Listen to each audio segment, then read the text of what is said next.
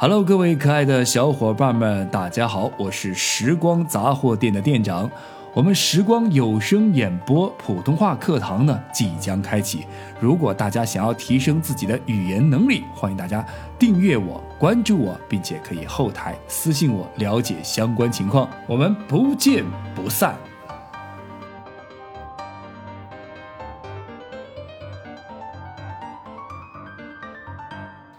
茶余诗词，古诗词背后妙趣横生的故事。时间回到公元八百零七年啊，武元衡啊，这个当节度使到了这个西川。由于之前巴蜀发生了这个叛乱啊，这个行营都统的这个高从文平蜀乱后，借故把蜀地军用物资，还有库内的一些黄金白银啊，还有一些歌妓舞女啊，什么是是所有的，反正就是这财物吧，就全部搜罗一空。这武元衡到任以后呢，发现整个川蜀就是一个空壳子，当地的百姓啊是怨声载道。武元衡随即找来地头蛇薛涛商量。毕竟薛涛不仅是诗才过人，而且还是长期厮混在川蜀官场的老油条了。于是呢，薛涛就协助武元衡制定了规约啊，这个使当地的这个怒气啊得以平复。蜀地很多少数民族也因此是纷纷归附，薛涛也因此顺理成章地加入到了武元衡的幕府当中，继续干他熟悉的秘书一职。在这个幕府当中啊，薛涛啊是认识了非常多优秀的大唐官员，比如说有李成、张元夫等等，毫不例外，这些男性啊都成了薛涛的粉丝，甚至是爱慕者。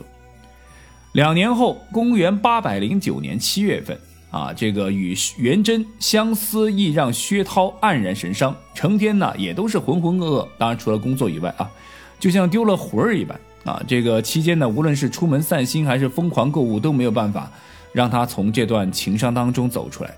在这期间，有无数多的才子登门拜访自己，或者是朋友上门做客，都只能暂时缓解薛涛一时的相思之痛。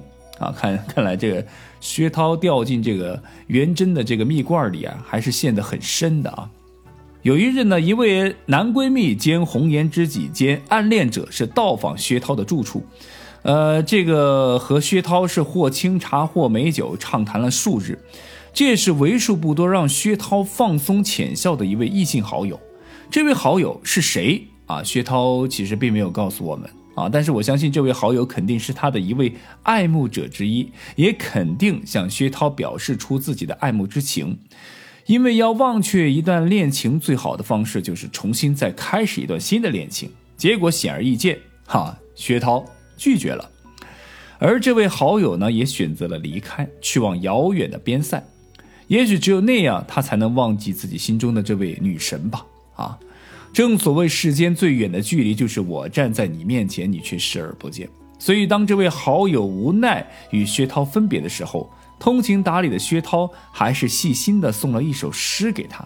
这首诗的名字叫做《送友人》。水国。蒹葭夜有霜，月寒山色共苍苍。谁言千里自今夕？离梦杳如关塞长。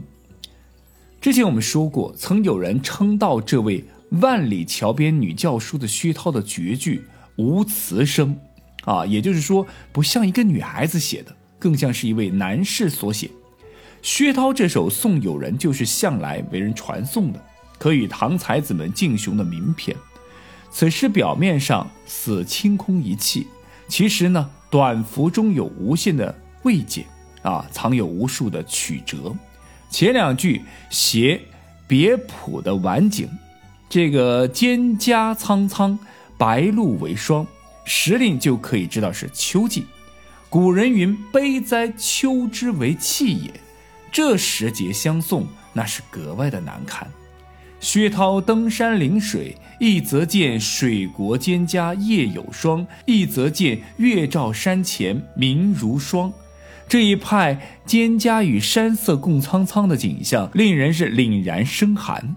当然，此处不尽是写景，剧中呢，暗暗还兼用了《诗经·秦风·蒹葭》里面“蒹葭苍苍”两句以下的诗意：“所谓伊人，在水一方”，以表达一种爱慕人远去、思而不见的怀恋情绪。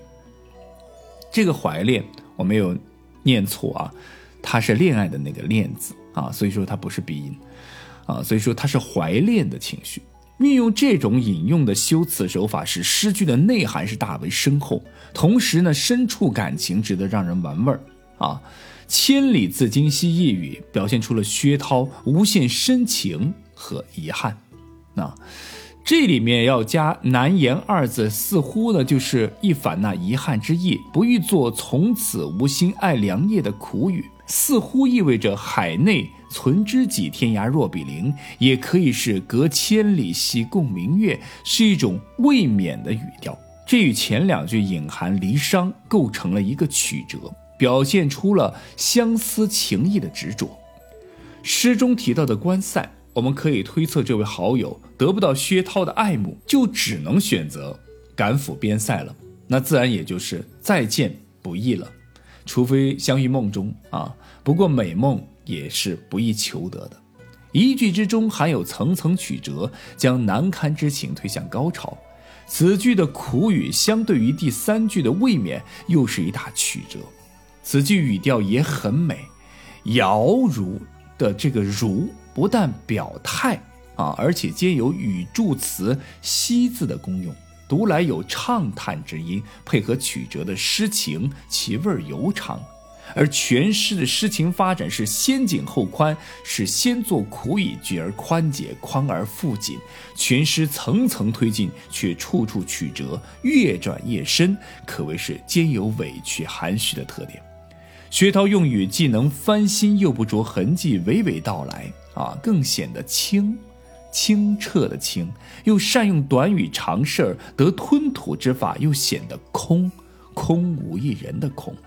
清空与至实相对立，却与充实无矛盾，故耐人寻味。这首送友人，一方面是送别爱慕自己的人，另一方面又何尝不是薛涛在心中送别令他曾经执念、疯狂爱慕的那个男人呢？水国蒹葭夜有霜，月寒山色共苍苍。谁言千里自今夕，离梦杳如关塞长。但说实在话，情伤一般真的很难愈合。即便元贞在与薛涛分开两年后便迎娶了安仙平，并不在于薛涛有任何瓜葛，薛涛却依旧关注着元贞的一举一动。薛涛这叫一个执念呐！不过也没有办法。薛涛并非一般女子，而是女官，且长期厮混在官场和川蜀历任节度使的幕府当中，和他们有着非同一般的政治关系。借着这层关系，薛涛想要知道元贞的一举一动，那是很容易的。元贞在情场上虽然是个浪子，是个渣男，但是在官场上他却十分正直。但由于太过正直，往往会得罪很多达官贵人。元和十年。公元八百一十五年，元贞被贬通州。面对情郎的遭遇，薛涛是有心说不出，只能四处打听，写诗寄情于对方。